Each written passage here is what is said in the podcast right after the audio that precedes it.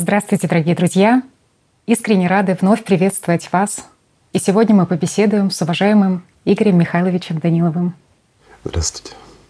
Игорь Михайлович, ну вот в прошлой передаче мы говорили о том, что человек, он приобретает то, что он оплачивает своим вниманием. Вот за что он вносит предоплату, то на выходе он и получает. В том числе это говорится и о негативных мыслях, о таких мыслях, как «я слаб», «у меня ничего не получится». И вот вы сказали, что нельзя отчаиваться, и не нужно больше покупать вот эти негативные мысли, что нужно выбирать жизнь, выбирать хорошее настроение, выбирать радость.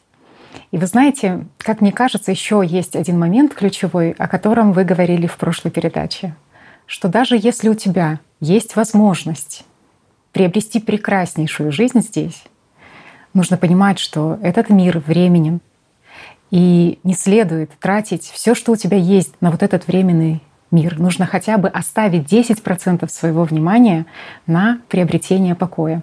И вот знаете, когда вы сказали в прошлой передаче о том, что было бы хорошо выполнять духовные практики 5 раз в день по 30 минут, тут, конечно, возникло очень много вопросов.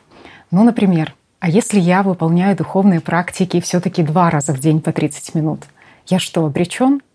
Или же, а как насчет динамической практики, когда все-таки часть внимания, она распределяется на то, чтобы человек решал какие-то вне задачи, вот, а уже другая часть внимания — это акцент на чувственном опыте. И вот возникает такой вопрос. А вот время практики — это что? Что такое время практики? Что такое время практики? Угу. Время практики, друзья мои, это жизнь. Это действительно жизнь когда в тебе горит огонь вот это время?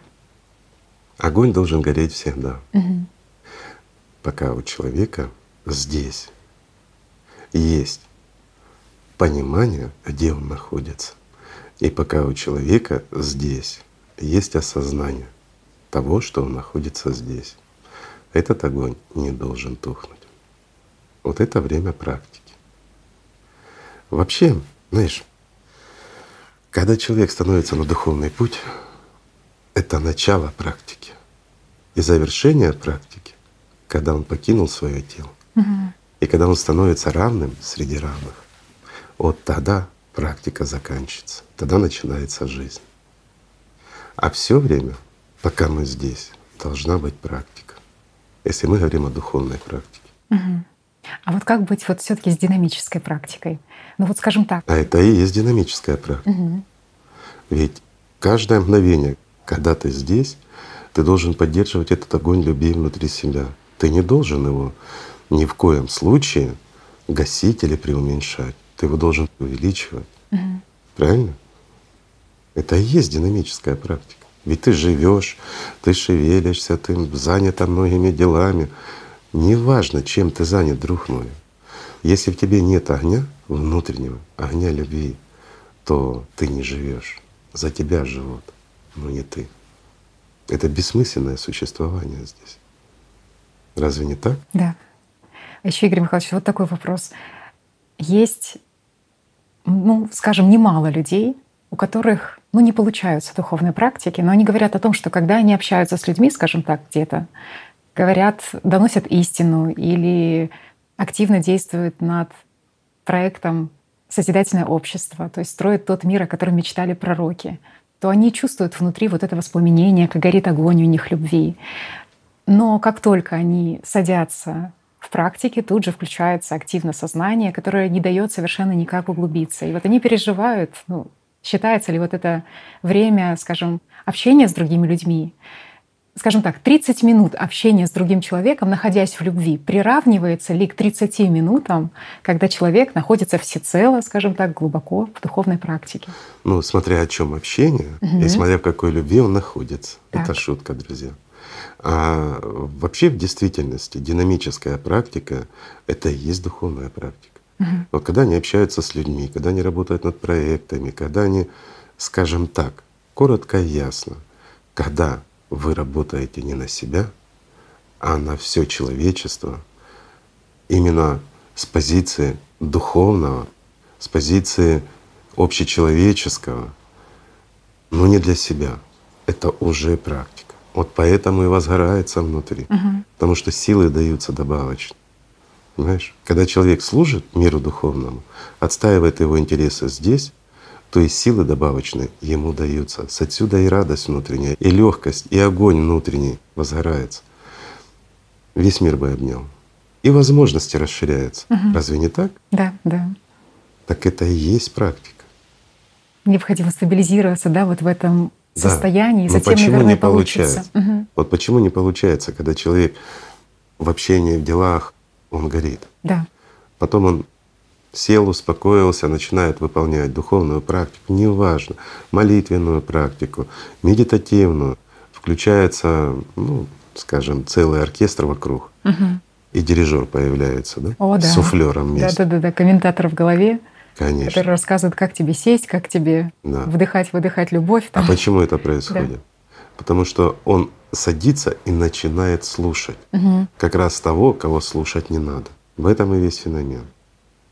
А вот когда человек целеустремленно, понимая и зная, что он делает для людей, не для себя лично, а для людей, Мгм. когда он отстаивает позиции мира духовного или выполняет волю пророков, строя то, о чем мечтали пророки, да, о том же созидательном обществе, конечно, человек горит внутри, конечно, у него все получается.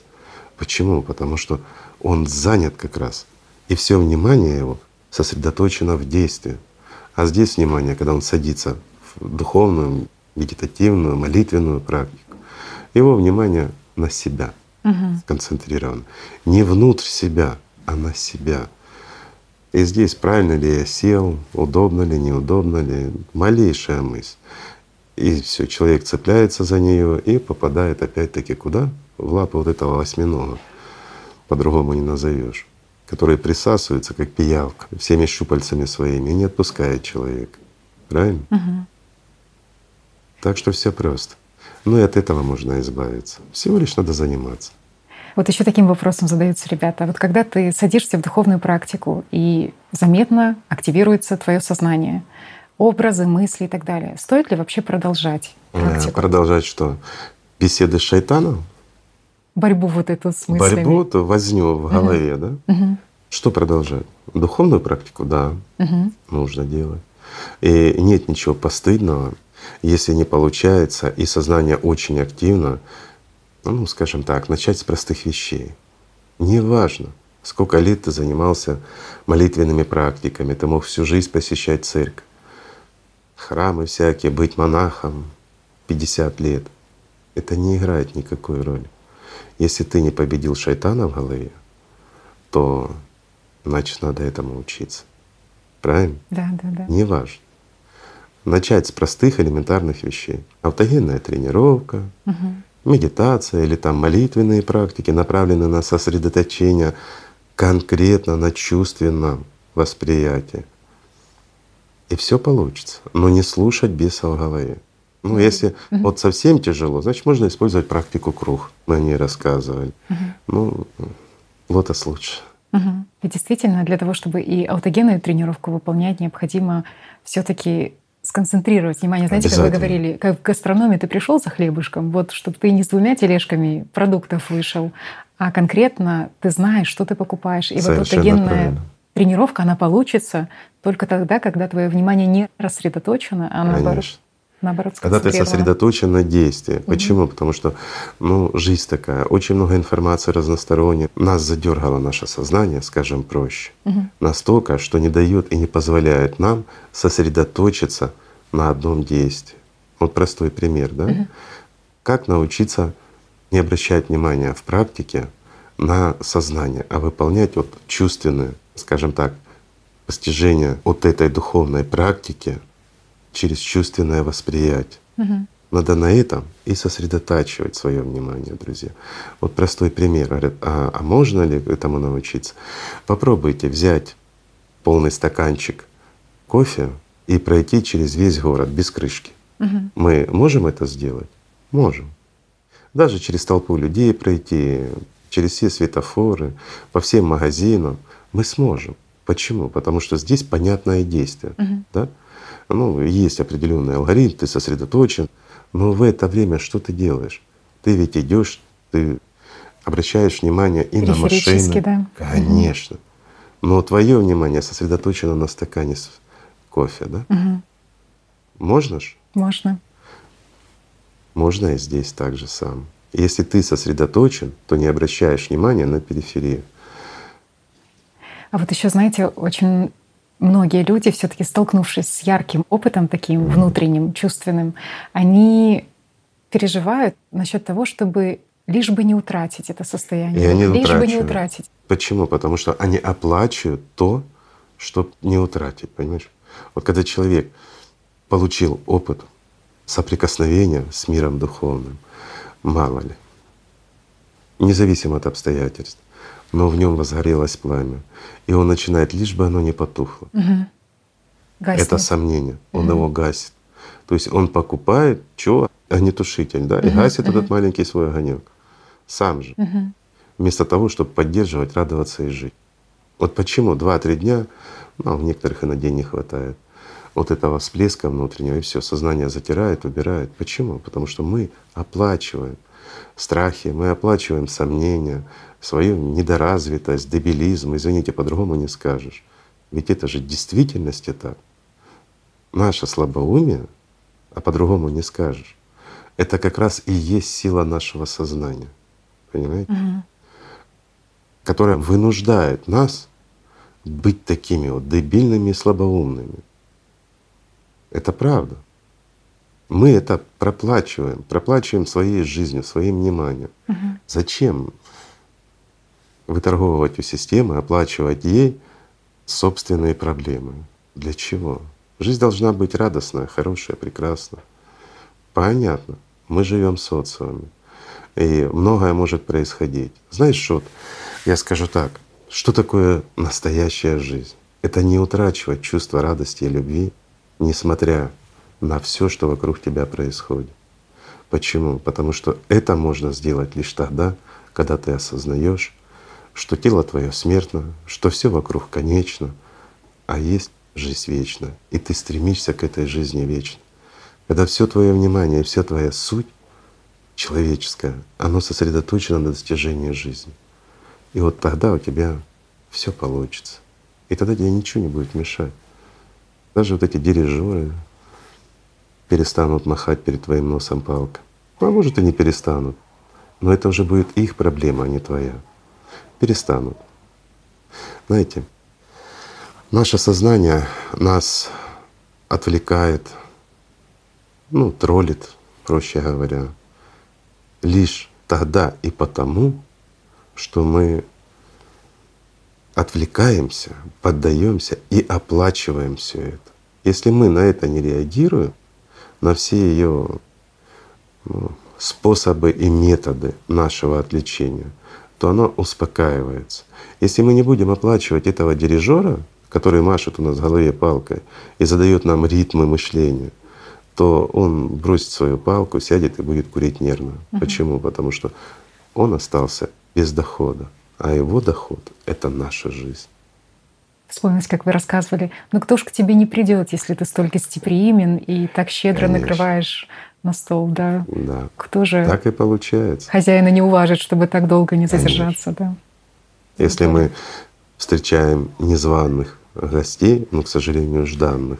Почему? Потому что мы начинаем их ждать. Да? Мгм. Мы их не зовем, но мы их ждем. Ну, опять вернемся к тому, что человек получил духовный всплеск, в нем загорелся огонь, огонь любви и радости. И тут же он начинает сомнения в себе развивать, да? А вот как бы не угасить, как бы удержать, а ведь это кто? Это как раз и есть те незваные гости, но ожидаемые. А почему ожидаемые? Потому что ты это делаешь сам. Это твой выбор. Так же? Мгм.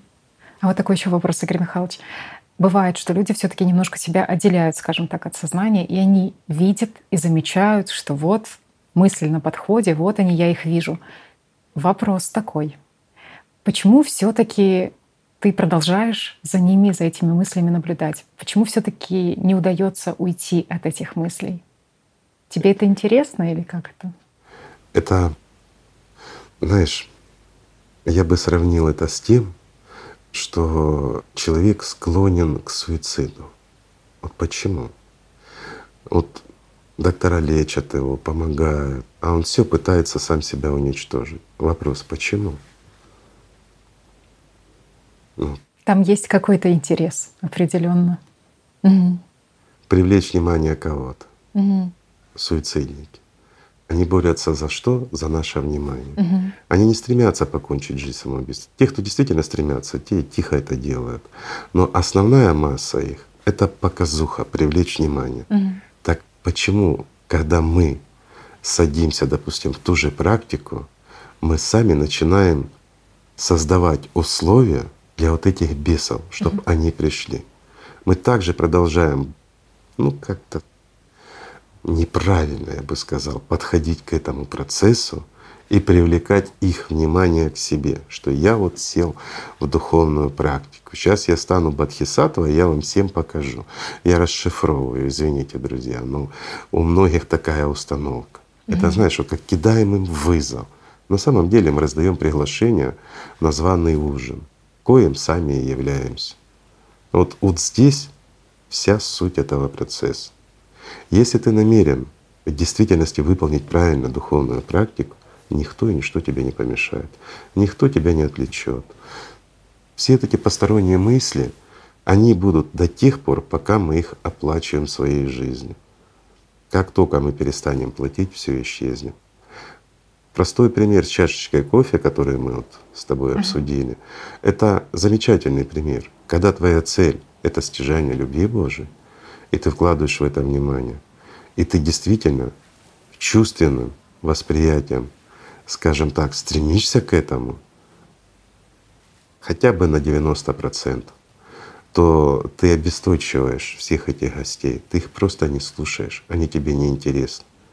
Так же? Угу. И тогда все начинает получаться.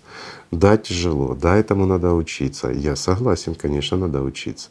Вот для этого ну, скажем, и были созданы мантры, для этого были созданы различные способы и методы, ну, такие же, как аутогенная тренировка, там, да, сосредоточение на чем то учиться. Ведь у нас, опять-таки, настолько сегодня упала способность человека удерживать концентрацию внимания на чем. Да, да, да. А с чем это, кстати, связано, Игорь Михайлович? Потому что вот говорят о том, что исследования показывают, что в 2000 году человек способен был удерживать 12 секунд свое внимание. Уже в 2015 это время составляло 8 секунд. И вот люди задаются вопросом, а мы что, становимся глупее? Или все таки это действие, скажем так, ну, такого технологического прогресса, соцсети, Знаешь, интернет, клиповое мышление. Деле, на самом деле мы становимся глупее. Угу.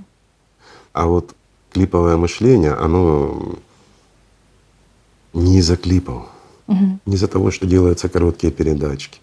Это уже соцсети подстраиваются под нас. Угу. Ведь там простые алгоритмы в тех же соцсетях, они прекрасно видят, сколько внимания мы удерживаем в своей массе. Вот они выводят, что человек способен удержать сейчас свое внимание ну, 8 секунд максимум. Угу. Значит, они подают информацию без смены картинки максимум там, на 8 секунд. Тогда оно начинает работать. То есть мы воспринимаем это все. Это все изучается, наблюдается. А вот падение наших способностей как раз на концентрацию, на внимание, оно не обусловлено большим притоком информации. Оно обусловлено как раз ускорением нашего времени. То есть мы быстро теряем свою суть человеческую, как общество в целом. Как этот факт сказывается на духовном пути человека? Негативно. Угу. Я скажу так, негативно. Почему? Потому что возможность концентрации на чем-то одном. Это не просто способность, это как раз показывает, ну, скажем, предрасположенность человека к восприятию духовной информации, к чувственному восприятию. Здесь прямая корреляция есть. И чем больше людей первого типа, тем быстрее падает ну, в обществе в целом угу. способность удерживать концентрацию внимания на чем-то более длительное время. Это проблема, это серьезная проблема для всех. Но это показывает состояние нашего общества в целом. Mm. Что происходит с нами. Или проще говоря, люди умирают, количество ну, в аду посетителей увеличивается, а в раю нет. Над этим стоит задуматься. Или, говоря еще проще, количество субличностей в новых поколениях намного больше. Вот отсюда и уменьшение наших ментальных возможностей, скажем так. А вот способность концентрации — это как раз и есть не столько умственная, сколько ментальная способность. То есть наша свобода. Наша свобода уменьшается, а это свобода выбора, свобода жизни. Вот и ответ. Вот еще такой вопрос, Игорь Михайлович. Очень многие люди в жизни своей руководствуются принципом поступать так, как комфортно. Вот так вот комфортно мне сейчас, я так чувствую, и, скорее всего, это правильно. Поступать по своей чуйке. А кто чувствует за тебя? Вот, вот простой вопрос. Кто за тебя живет, кто за тебя чувствует? Угу. Ведь чувственное восприятие не так просто еще и развить. Нужно стараться, друзья мои.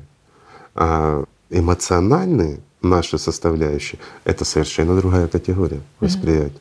Ведь эмоции, они замешаны с химией, с реакциями в организме, да? Ну, и опять-таки с диктаторами в голове. Но ни в коем образе это, ну, скажем, не составляющая нашей личности.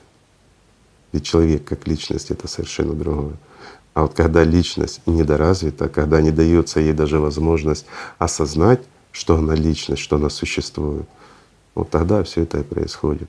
Беда в том современного человечества, что мы воспринимаем себя не как личность, мы себя воспринимаем вот как нечто целое, но на уровне уже даже не первичного, а вторичного сознания. Вот где беда.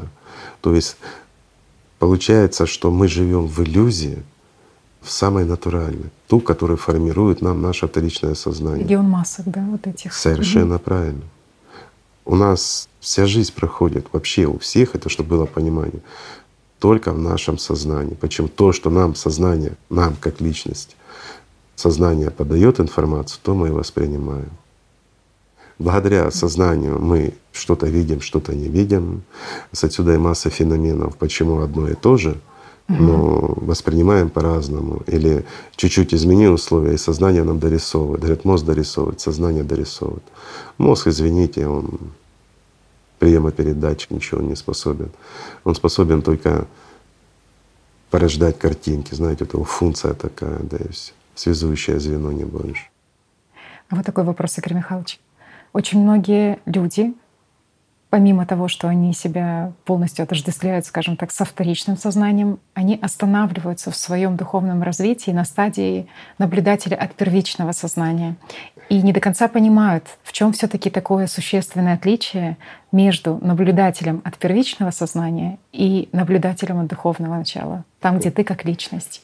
Огромная разница. Угу. Когда мы наблюдаем за вторичным сознанием с позиции первичного сознания, ну, у нас, да, у нас есть широкое восприятие, мы видим все, что происходит, да, но если мы натренировались и уже, ну, имею в виду, на хорошем уровне это делаем, мы видим, с откуда зарождаются мысли, как это все происходит, то есть мы это все вот видим. Но это все внешнее. А вот когда мы как наблюдатель с духовной позиции, да, как личность, угу. Тогда мы больше все-таки сконцентрированы на чувственном восприятии. Это другое. То есть мы не наблюдаем, где какой зайчик куда побежал, через какую дорожку кто-то перешел или еще что-то. Понимаете? Или какая мысль на подходе. Конечно. Я это имел в виду. Да, да. Ну, аллегория, извините. На самом деле мы чувственно воспринимаем, когда мы понимаем все мы воспринимаем, ну тогда у нас есть понимание, почему именно этот зайчик побежал через ту дорожку. То есть какая мы зародилась и куда она нас приведет. Понимаете? То есть мы видим и начало действия, угу. и логику, к чему оно должно привести. То есть и причина, и следствие, которое может образоваться.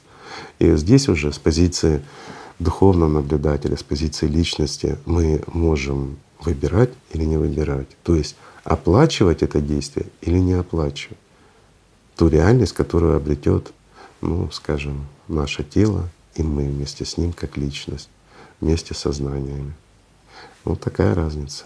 Ну, на первом этапе духовного развития все-таки некоторым людям рекомендуется, да, все-таки взращивать и вкладывать внимание, чтобы Обязательно. ребенок, как вы говорили, стал Надо генеральным взрослеть. директором, да, да, вот это первичное сознание. Конечно. А Чтобы когда мы воспитываем угу. первичное сознание, то есть мы находимся в позиции наблюдателя первичного сознания за всеми действиями вторичного сознания. Это и есть, друзья, очень простая практика. Ну, вот многих, особенно люди, которые не совсем знакомы с этой терминологией, скажут, а что, как? Ну вот объясняю. Сели, успокоились и наблюдаете за своим сознанием. Задали какую-нибудь программу, что-то обдумать, обсудить во внутреннем диалоге. И в то же время наблюдаете за этим процессом. Вот та точка, или то место, откуда вы наблюдаете, как сознание работает, как приходят к вам мысли, как решаются эти процессы. Но вы не вмешиваетесь, вы наблюдаете. Это и есть наблюдатель от первичного сознания. Все просто. Но воспитывая этого ребенка, а мы знаем, что первичное сознание, оно останавливает свое развитие где-то на уровне 6 лет, 5-6 лет, так как возраст ребенка. Угу. И вот здесь действительно мы его ставим генеральным директором угу. над всей нашей жизнью. Он наблюдает, он начинает управлять. Но надо помнить, друзья, что как любой генеральный директор, наше первичное сознание, оно продажно, оно Предатель. склонно да, предавать угу. и создавать коррупционные схемы. Это нормально. Угу. Поэтому для начала это хорошо. А вот руководствоваться вообще по жизни через первичное сознание, через этого наблюдателя я бы не рекомендовал. Почему? Потому что первичное сознание, оно очень продажно. Оно там, где лучше кормят. Поэтому угу. и опять-таки оно смертно. Оно не может отстаивать обретение вами жизни. Это не его функция. Поэтому нужно становиться личностью, нужно освобождать себя от всех этих диктаторов в голове, и действительно идти к Богу. А к Богу прийти можно только через любовь. Угу. Правильно? Да. А все остальное, друзья, что вам рассказывали, все это вторично. Те же практики, они хороши, они нужны. И вот мы с тобой говорили хотя бы пять раз в день по полчаса для того, чтобы обрести покой. Да, это так, друзья. Это для тех, кто только начинает. А когда появляется первичный опыт у человека, да, ну Лучше вообще вот этот огонек внутренний не прекращать. Тогда практики служат для того, чтобы ты настроился. Вот все же мы отвлекаемся, mm-hmm. да, ну, ну, жизнь, проблемы. Говорят, ну как тут дети, тут еще что-то, тут ну, работа. Понятно, отвлекла куда-то там, ну, не всегда засуетилась, время, да, да, наша да. жизнь и тому подобное. Время выкроить. Но если вы все выполняете с чувством внутренней любви, и не утрачиваете это чувство, то это и есть практика. И вот когда мы это утрачиваем, вот здесь нужно остановиться и выполнить практику. Ну, это уже, знаешь, как второй, третий этап.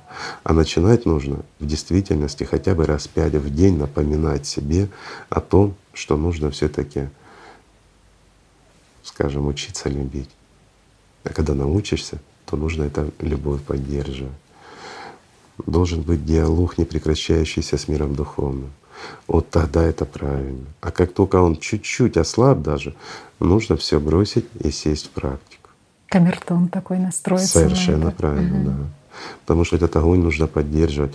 Прости, он должен, а уменьшаться не должен. И за этим нужно следить, как за очагом. Знаете, вот хранительница очага. Вот все мы должны быть хранителями очага своего внутреннего для того, чтобы жизнь обрести. Вы знаете, Игорь Михайлович, благодаря тому, что вы сказали, приходит понимание, почему некоторые святые отцы, они говорили о том, что если вдруг ты, будучи в молитве, оказываешься в таком положении, что благодать тебя посещает, прерви молитву. И вот этот момент, что действительно ты понимаешь, что молитвенные практики, медитативные практики — это всего лишь инструмент. Инструмент достижения духовной практики. Духовной практики. А когда благодать тебе приходит, начинается что духовная практика. Да, да. И весь смысл всех этих молитвенных практик, этих мантр, медитации и всего остального — это достичь этого состояния. И вот как только вы его достигли, остановитесь и останьтесь в этом состоянии. И вот его надо пролонгировать как можно дольше. Почему? Потому что это духовная практика, это жизнь. А еще лучше сохранить это навсегда. Это не значит, что нужно пребывать в духовной практике до бесконечности. Ну, хотя хотелось бы. Ну, Жизнь не позволит. Наше тело имеет массу потребностей, и мы должны его обслуживать как рабы.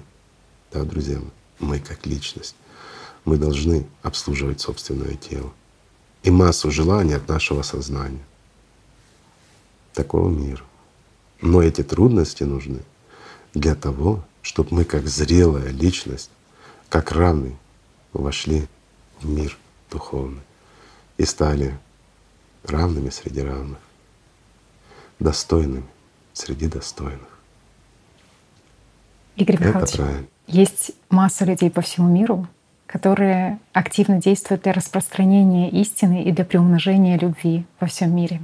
И вы знаете, ты замечаешь, как сознание ну, подлавливает их на следующем моменте, что в этот момент, когда они распространяют истину и приумножают эту любовь, общаясь с другими людьми, оно им говорит, ты знаешь, ты вот сейчас пропускаешь время коллективной практики, скажем так, когда все люди вместе погружаются в практику, они синхронизируются, усиливают друг друга.